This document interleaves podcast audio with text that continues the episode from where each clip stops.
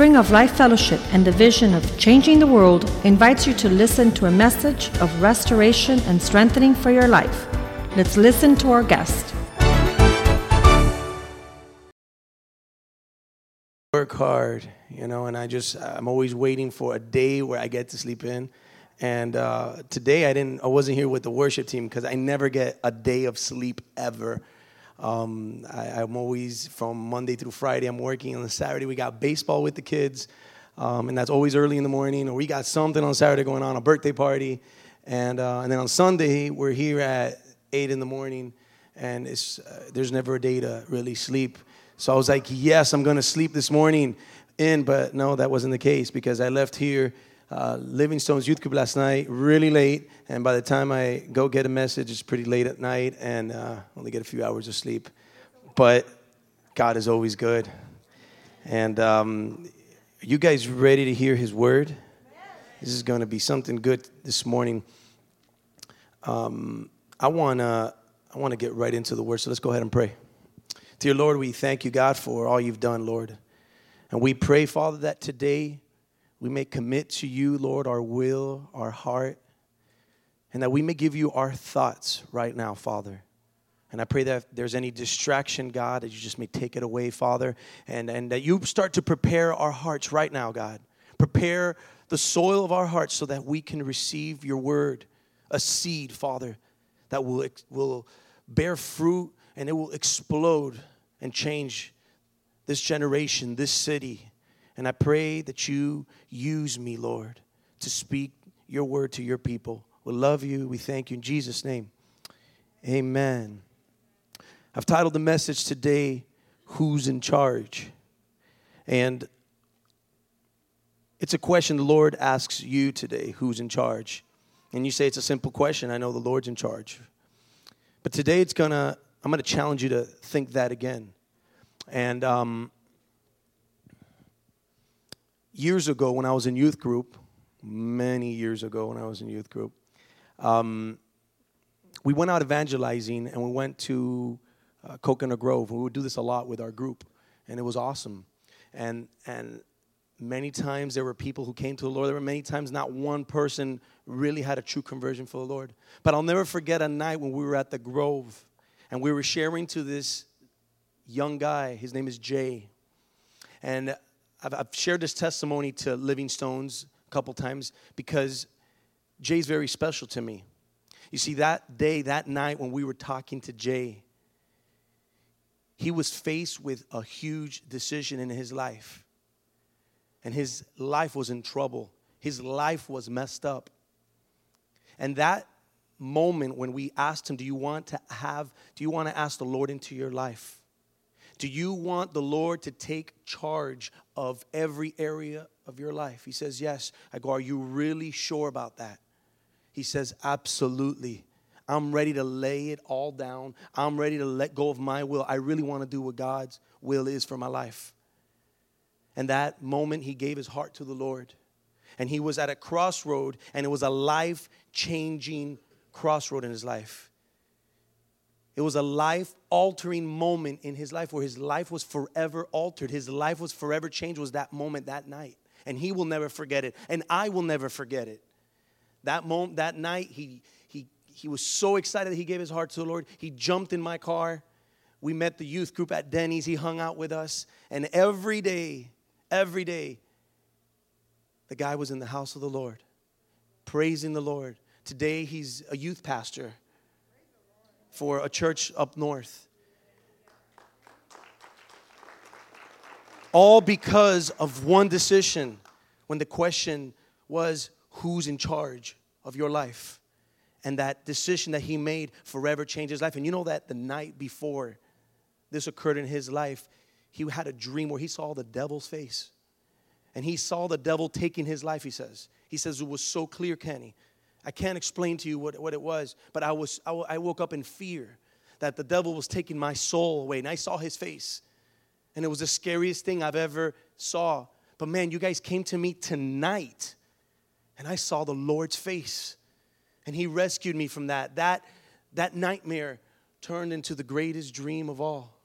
And now because of that, my life is forever changed. And I'm going to tell you, that's a life that was changed. Thank God that we were obedient to share the gospel that night because now there's a youth pastor changing lives up north where tons of people are getting saved. He's a man that had one of the most amazing singers I've ever heard, an amazing voice that I really have never heard a voice like this one. He had a recording voice, and everybody who knows him knew he had a recording voice. We would go to restaurants and he would start to sing there. And his cousins would hang out and they sing amazing too. And they would sing a tune. And everybody, the, the restaurant would get crowds of people. This is how good this guy sang. And we're like, we got to use this talent for the Lord. And he's he's here with this opportunity to do a record deal. And it was it was the biggest moment of his life. And this and this guy was making no money. He's living in the hood, not, didn't, couldn't make ends meet. It was, it was really hard. And this was his opportunity. This was his opportunity to make it right so that he can make money, he can have make a living. So him and his cousins were ready to make this recording deal. But when he told the Lord who's in charge, he said, Lord, you're in charge. And when he made that moment, he had to turn every part of his will over to him, even that. And he told me, Kenny, I, I had to tell my cousins no. I had to tell my cousins no because the words that we were writing, we were, it was amazing songs. Look, Kenny, watch this. And he puts it on. He goes, listen to this. I'm like, wow, that sounds good. And he goes, yeah, but listen to the words. See, God ain't going to be pleased with that. I can't do that. I got to go tell my cousins. And he goes and tells his cousins, hey, listen, I, I can't do this. I give my heart to Jesus. And I didn't just give him my heart, I gave him my will. I give him my way. I don't want to do it my way anymore. I want to do whatever pleases him. And if, and if these words that I'm going to sing doesn't please him, then I'm not going to sing. His cousins didn't get it. They were upset. And they went their own way. But Jay went his own way. He went the way of the Lord. And he decided to be obedient that day. Yet he didn't record an album. Yet he probably didn't gain riches on this earth, but he, he gained the biggest treasure of all, and that's Jesus. That's the kingdom of heaven. And, and you know, in my life, the same thing. I had a crossroad in, um, uh, in a point in my life at the age of 17. And I too gave my heart to the Lord. But I not only gave him my heart, I gave him my will, I gave him my everything. I made some hard decisions that the Lord didn't want for me to do. Even giving up my girlfriend at that time, Jenny. It was one of the hardest things for me to do to give up that right, that thing I had. The, it, was, it was precious to me. Yet I was only 17 years old, but yet I had a girl that was beautiful. That was I called my girlfriend. But God called me and loved me so much that I wanted to love him back passionately and give him my heart, give him my will, give him my everything, and I couldn't have any distraction in the way. And, and sometimes the cost of giving up stuff, it hurts. No matter what the cost is, for you to answer the question, who's in charge, it's gonna cost you something, and it's gonna cost you a lot. And it cost me a lot more than just girlfriend, it cost me my friends as well. I mean, I was so close and knitted to my baseball team in Columbus. And it was the hardest thing also to give them up. And it wasn't about giving them up that I wasn't gonna, I wasn't even gonna look at them. No, no. Uh, it, it, was, it was the fact that I couldn't go, I didn't want to go out with them anymore. Because where they hung out were places where God wasn't pleased. God didn't please. And I did not want to be part of that crowd. Because God was forming a good character in me. And I knew that that would be corrupted. I knew that in bad company, it will corrupt my good character that God is forming in me. And I had to give that up as well. And you know, so that was a moment in my life where I was at this crossroad. And I, had, and I was faced with the decision where God asked me who's in charge. And the Lord has asked you, and all of you got a story to tell of the moment where God asked you who's in charge of your life. And there are two points that will help you answer the question who's in charge. If you're taking notes, you want to write this down. But there are two questions or two points that will help you answer the question who's in charge. The first one is whose side are you on? Whose side are you on? This is number one. We're going to go to Joshua chapter 5. Because you know what? Joshua had an encounter with the Lord. And he was faced with a question whose side are you on? And just before we start reading, let me just quickly summarize what's, what's happening here. Joshua has become the leader of the nation of Israel. So that means uh, that also means he was a captain of the army. And the Lord gave him the task to take the promised land, to take the land that he's given him. So one evening he goes up a hill and there stands a man, the Bible says, with a sword in his hand. Now, many Bible scholars, many theologians say that this was Jesus himself. And they, most of them say this. And whether it was Jesus or it was an angel, it was a dude with a sword in his hand. And I can just imagine Joshua being up there and he's seeing a guy with a sword in his hand right, by, right beside him. He's going up a hill looking at Jericho and he sees this man with a sword in his hand. And let's read that Joshua 5, verse 13. It says, And it came to pass when Joshua was by Jericho, then he lifted his eyes and looked, and behold, a man stood opposite him with his sword drawn in his hand. You see, the sword was not put away in his sword holder, it was in his hand. When Jesus comes to you, he means business. And he has a sword in his hand. And Joshua went to him and said to him, Are you for us or for our adversaries? He tells Jesus, the man with the sword in his hand, Are you for us or are you against us? In other words, whose side are you on? He tells Jesus, Whose side are you on? You know what Jesus' response is? Verse 14. Jesus said, No. That's it. Let's stop right there. He said, No. But Joshua asked the question, Whose side are you on? Jesus' answer said, No. He didn't answer the question, he answered it with a no. You know what Jesus is saying? In essence, it's neither one. You see, I'm not asking you, you're asking me who's in charge, but I'm asking you, Jesus is saying, who's in charge of your life? Who's in charge of you? Whose side are you on? He comes to him and says, Whose side are you on? Jesus says, No. Whose side are you on? You see, I'm, Jesus says no to that question because he's saying, I'm not on their side and I'm not on your side.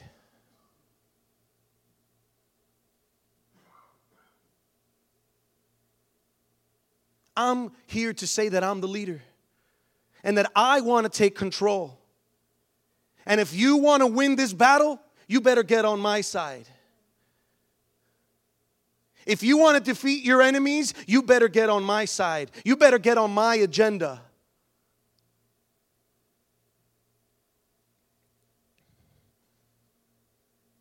You're asking me whose side I'm on. You see, son, I'm not here to take sides. I'm here to take over. You want to win this battle? you better get on my side. And it's interesting when you see the word no.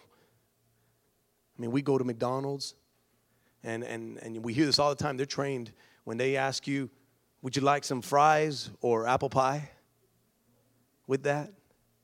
And, and, and your answer is no. So when you're faced with two questions, sometimes you just say no.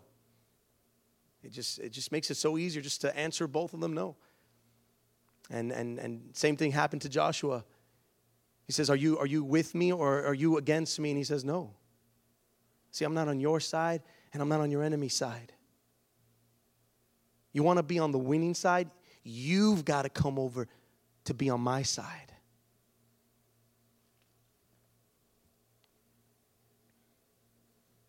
In a marriage, there aren't two sides. There isn't the husband's side, there isn't the wife's side. See, I've counseled marriages where they've told me, he said this and she said that. And I had to choose a side. I'm not here to choose sides. I'm here to choose the Lord's side. You see, there's only two sides it's the Lord's side or it's the devil's side. That's it. The question is, which side are you going to join? It's not you joining the Lord's side. No, no, no. It's it's who it's not the Lord joining your side. It's you joining the Lord's side. It's you coming over to his authority, his leadership, his lordship. Who's in charge? Who's in charge? You ask yourself the question then, whose side are you on?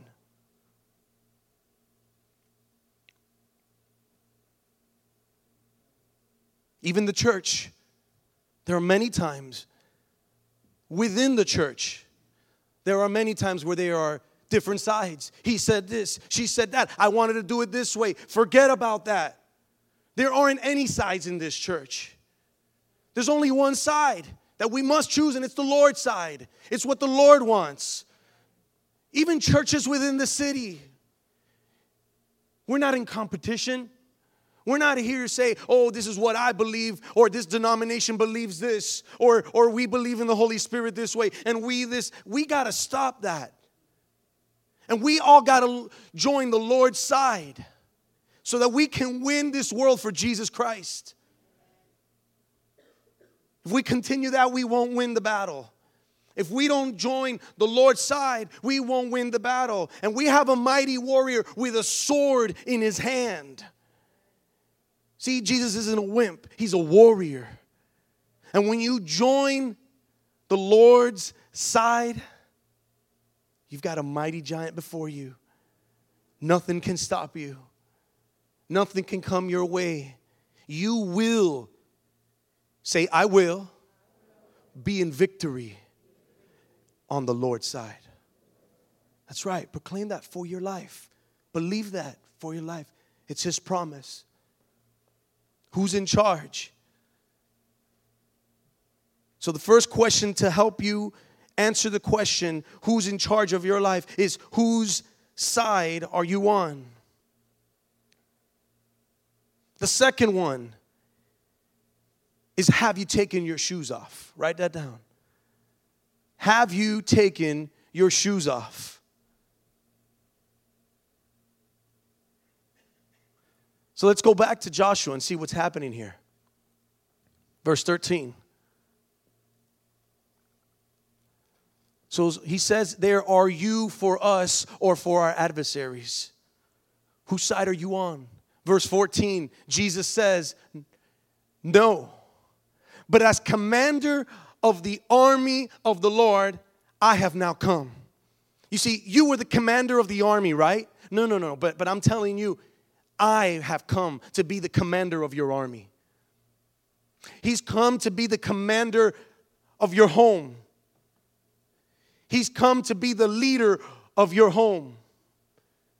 He's come to be the boss of your company.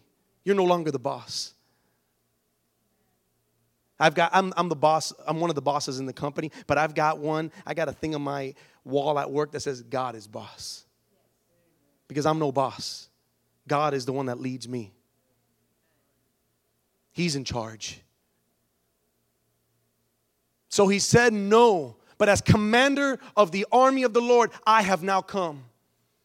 Jesus has now come. And Joshua immediately fell on his face to the earth and he worshiped and said to him, What does my Lord say to his servant?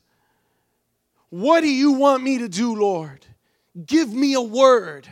Speak to my life.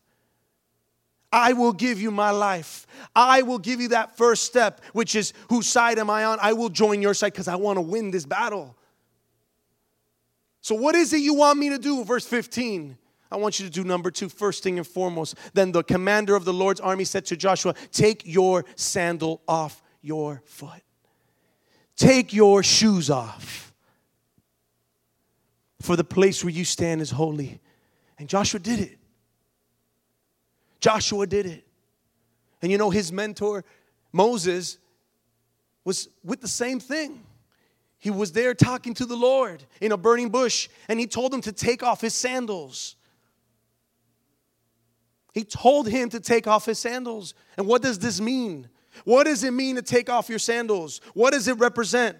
Well, it was customary in the old in the Old Testament that when a man when a man dies and is married to a woman that she has to marry the next brother in line.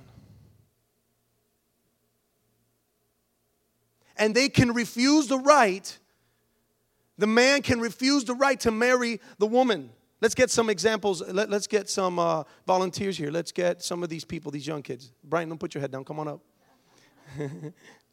Jordan, for patting him on the back, come on up too. And Brandon, since you're right behind him, come on up. And because you patted him, you come on up too. Megan, come on. All right, come on up. I won't embarrass you guys. Let's give him a big hand, guys. I need one more. Joshua, come on up. All right, come on up over here. You two guys over here.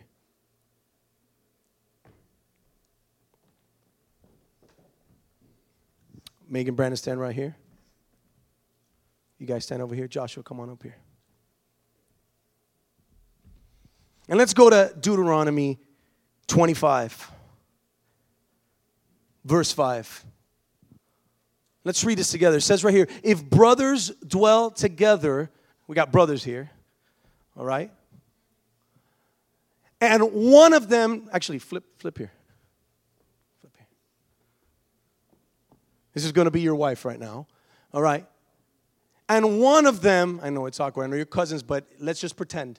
And one of them dies and has no son, you die. Get out of here. Thank you.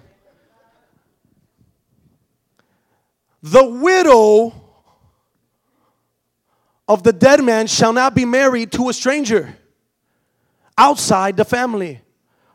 Her husband's brother, right here, shall go into her and take her as his wife and perform the duty of husband's brother to her.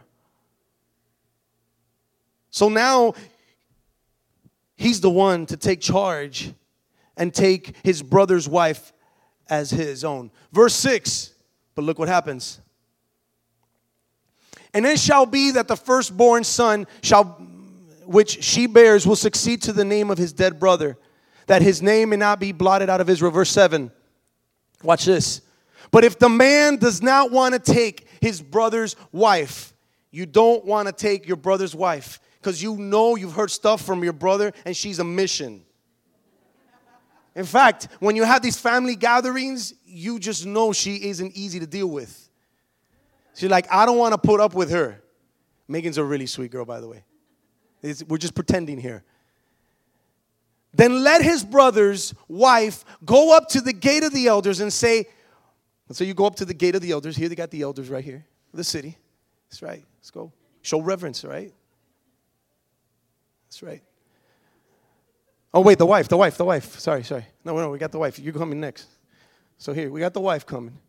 But if the man does not want to take his brother's wife, then let his brother's wife, right here, go up to the gate of the elders and say, My husband's, go, you're going to say that. My husband's brother. My husband's brother refuses to raise up a name to his brother in Israel. He will not perform the duty of my husband's brother. All right. So she says, My husband's brother refuses to raise up a name to his brother in Israel. He will not perform the duty of my husband's brother. Verse 8. So she refuses this. Then the elders of his city shall call him and speak to him. But if he stands firm and says, I do not want to take her. So, so the, the elders, of the city the elders now call him up. Go, come on up. They're calling you now. It says, The elders of the city shall call him and speak to him. Speak to him. Say, What's up? But if he stands firm and says, I do not want to take her, I don't want her. No way. Verse 9 it says, Then his brother's wife shall come to him in the presence of the elders, remove his sandals. You're going to remove, in the presence of the elders, you're going to remove his sandals. Take off your shoes. No, no, you, you take them off. Take them off. Rip them off. That's right. For refusing you. You spit in his face.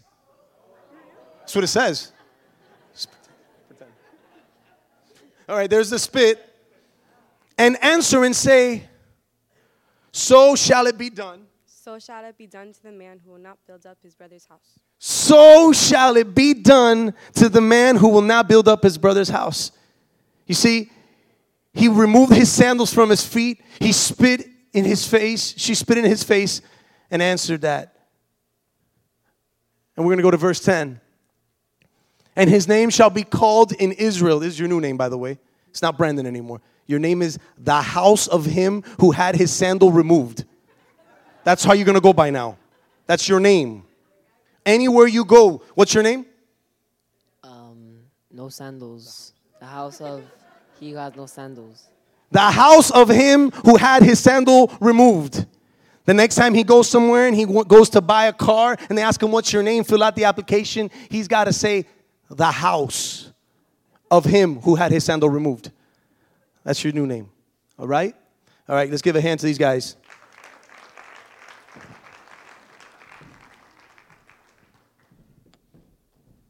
So, what do these sandals represent? What's the point of this story?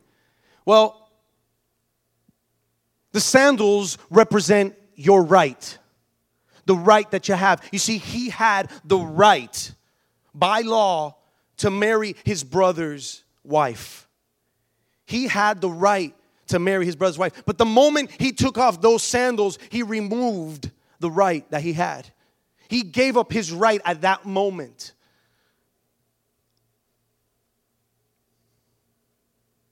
And the same thing goes with Joshua, going back to his story and going back to Moses. We're going to go back to Joshua 5, verse 14. So he asked right at the end of that question, the end of that verse, what does my Lord say to his servant? Verse 15. He says, Then the commander of the Lord's army said to Joshua, Take your sandal off your feet, for the place where you stand is holy. You see, at that moment, the Lord told him, I want to take your right. I want to take your will. It's no longer what you want. I'm now commander of your life. I'm now giving you down the law. You see, it's amazing that when Moses was with the Lord in the burning bush and he says, Take your sandals off, a moment after, the Lord gave him the law.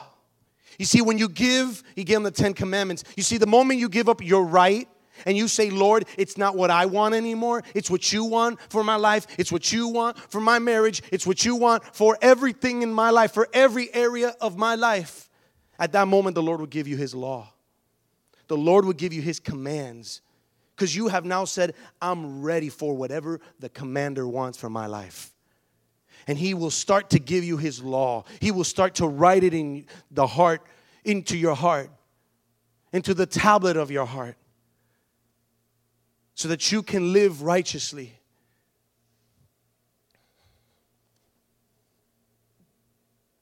So, the question we have here this morning so, the first question to help you answer the question, who's in charge, is whose side are you on? Number two, have you taken your shoes off? Would you give up your right to the Lord? even though sometimes you may think you're right. Well, I feel what I'm doing is right. I feel what I'm doing is good. I've talked to people in the past about the Lord, and they say, Listen, but I'm a good person. And I feel what I'm doing is right. I don't want to give my heart to the Lord, but I feel what I'm doing is right. Well, then give up that right to make it right. Give up your right to make it right. You're not supposed to give up what's wrong. Don't give up your wrong. Give up your right. Give him the good stuff. The good things that, yeah, even though you may be, it's true what the guy was saying. He is a good person. And what he's doing is good. But the Lord wants to take away your right to make it right. And when you do that, when you exchange your right, you exchange it for his commandments for your life. You exchange it for his dominion over your life. You exchange it. When you exchange your sandals and you take them off, you are exchanging it for His lordship over your life, over the area of your life.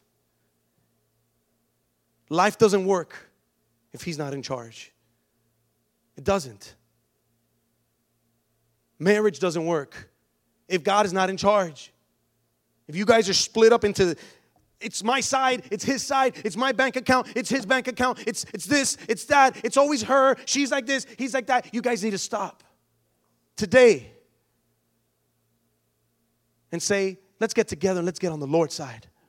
Because we're on the wrong side. There's only two sides. It's the Lord's side or it's the devil's side. Honey, we're on the wrong side right now. Let's get on the right side. Who's in charge of your decisions? Really? Who's in charge of your decisions that you make? Are you in charge of your decisions? You're in trouble. You really are in trouble if you are in charge of your decisions.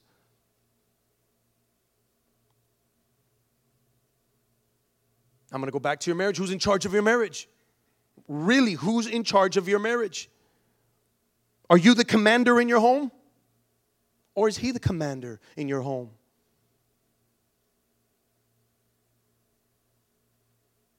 You see, the Lord has placed me as head of my house. And yes, I'm going to stand with a sword to protect it. But I have a God who's before me, who's head of me. And as the Lord leads me, I'm going to lead my home. See, I'm just not in charge and it's my way. And if it's and if it's not my way, everybody, you got to do what I say. No, that's not how it works. When the Lord tells me what it is for my family, the Lord does what the Lord has given me for my family.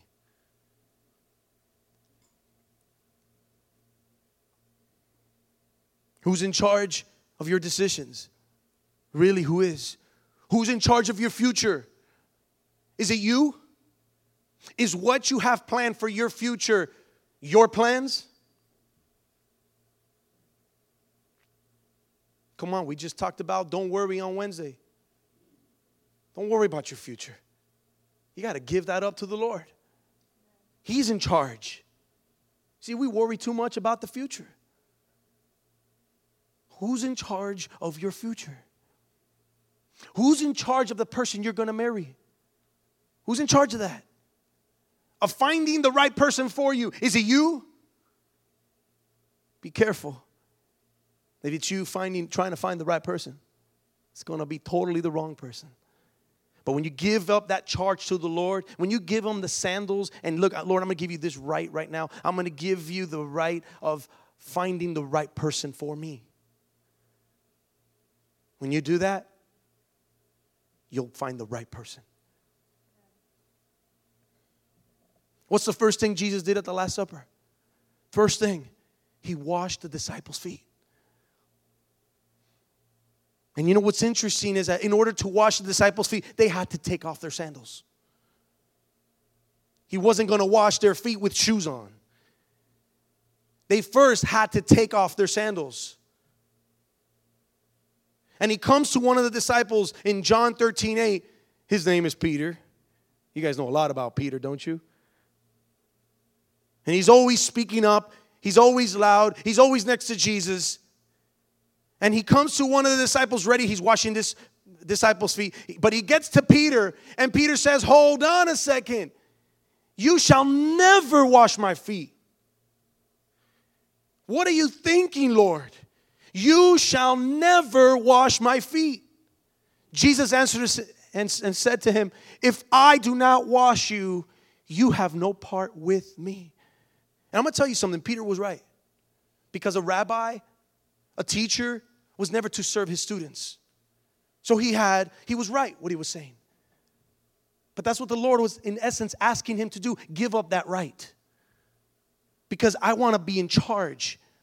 I know what you're saying is right, Peter, but I want you to give up that right to do what's right. Because if I don't wash you, notice what Jesus just said, how he answered the question. Peter says, You shall never wash my feet. But Jesus didn't say, if I do not wash your feet. Jesus didn't say that. He says, if I do not wash you, you have no part with me. You see, Jesus is the only one that has the power to forgive you and wash your sins away.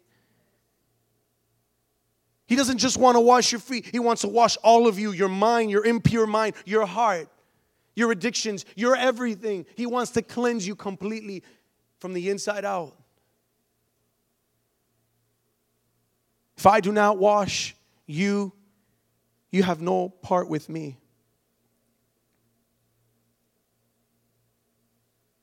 Hey, Lord, this isn't right. Yep. You're right, Peter. Will you give that up? Are you going to do it my way? Are you going to let me be in charge?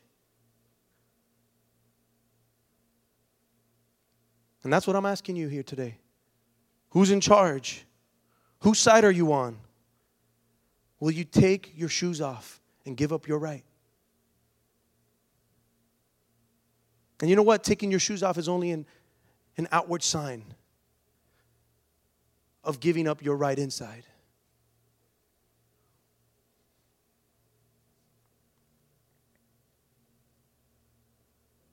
I'm wondering if you would like to give your life to the Lord this morning. You see, the Lord is looking for men, He's looking for women. And not just ordinary men and ordinary women. He wants men and women who are ready to lay down their life in every area of their life. And it's going to start by you saying, Yes, Lord, I'm on your side. You see, many people have said, Lord, I'm on your side, but they haven't taken off their shoes. They haven't given the control of their own will. They haven't given the control of that area in their life. And you have so many areas in your life that mean the most to you. Very important areas. Those that are waiting for someone to finally marry. How many years is this going to take? And then when you're in your marriage, some of you who are in your marriage are saying, Man, is this going to last?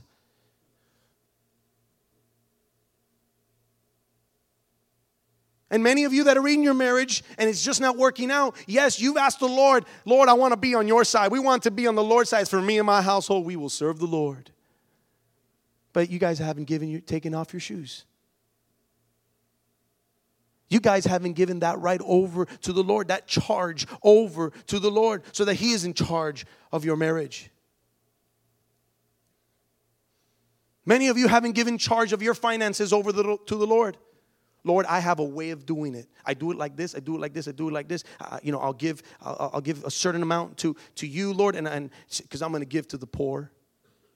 But but I, I'm not going to give ten percent. That's a lot of my check. I have to pay my rent. I've got to pay food for the kids. No, no, no. Are you in charge of your finances? I know you say that you are on the Lord's side, and that's good. That's first step. But the Lord says before anything, let's start off by taking off your shoes.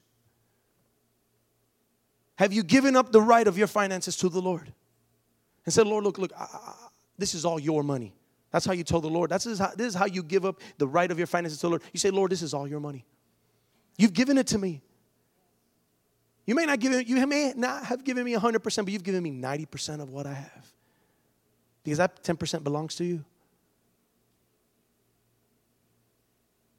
That's when he becomes Lord of your life. See, many people want to make the Lord Savior of their heart, but they don't want to make him Lord. The Lord is looking for people that want to make him Savior and Lord. I want to, let's all stand this morning.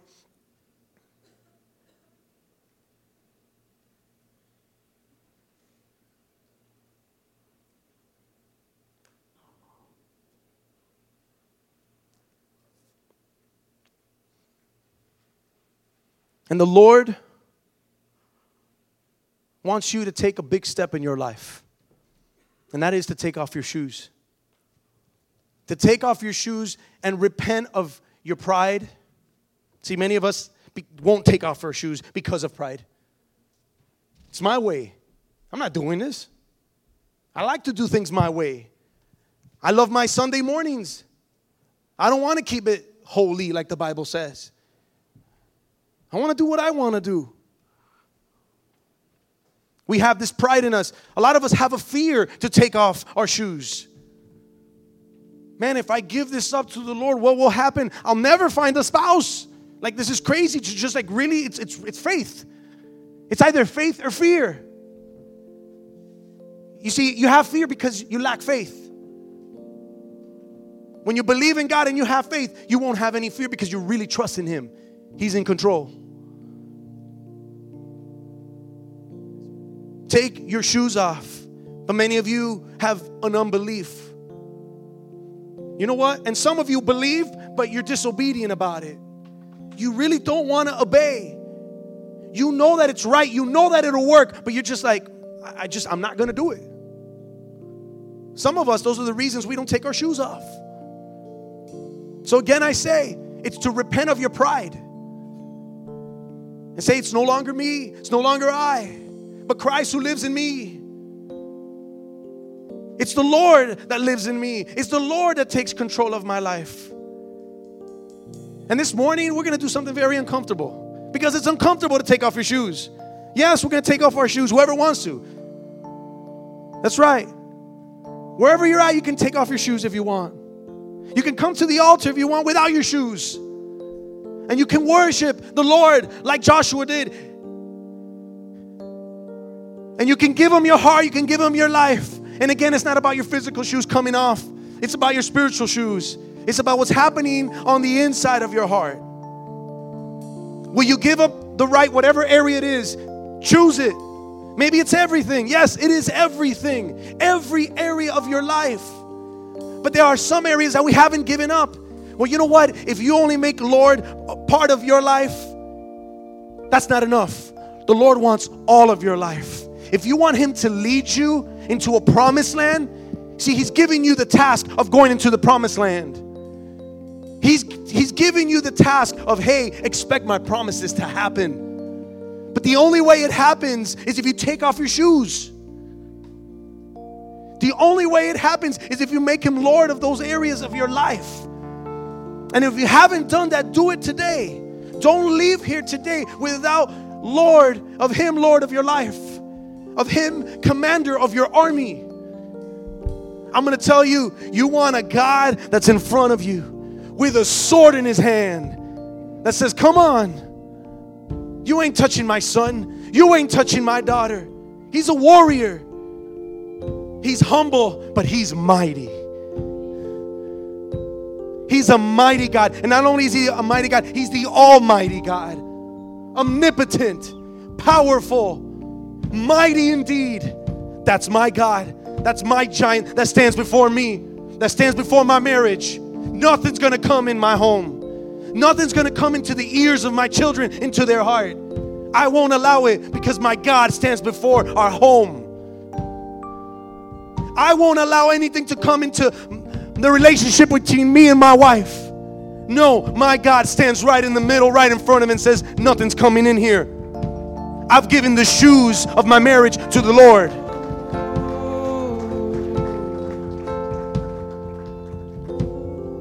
Right where you're at, will you take off your shoes if you want to give him your heart? But you must answer that first question. The question of who's in charge is whose side are you on? Everybody says, Yes, I'm on the Lord's side. Forget about it. It's not your side anymore. It's not what you want anymore. Yes, everybody say that. But number two, will you take your shoes off? And when you do that, you have the Lord of Lords, you have the King of Kings in charge of your life. This altar is open. We'll pray for you. And if you want to give up an area of your life, come to this altar and worship the Lord. You can get on your knees like Joshua did. Joshua got on his knees and worshiped the Lord, taking off his sandals. If you've never given your heart to Jesus, man, as, as you stand up here and somebody's praying for you, tell them, I've never given my heart to Jesus. I've never told him to take charge of my life. And I want to do this right now. If that's you, come on up and we'll pray with you as well. Tell the person that's praying for you, say, hey, listen, can you lead me to Jesus? Because I've never given my heart to the Lord. As we sing this song, you are honored to come here and stand in the, holy ground of the Lord as you take off your sandals. Let's sing this song. Let's worship Him. Thank you, Jesus.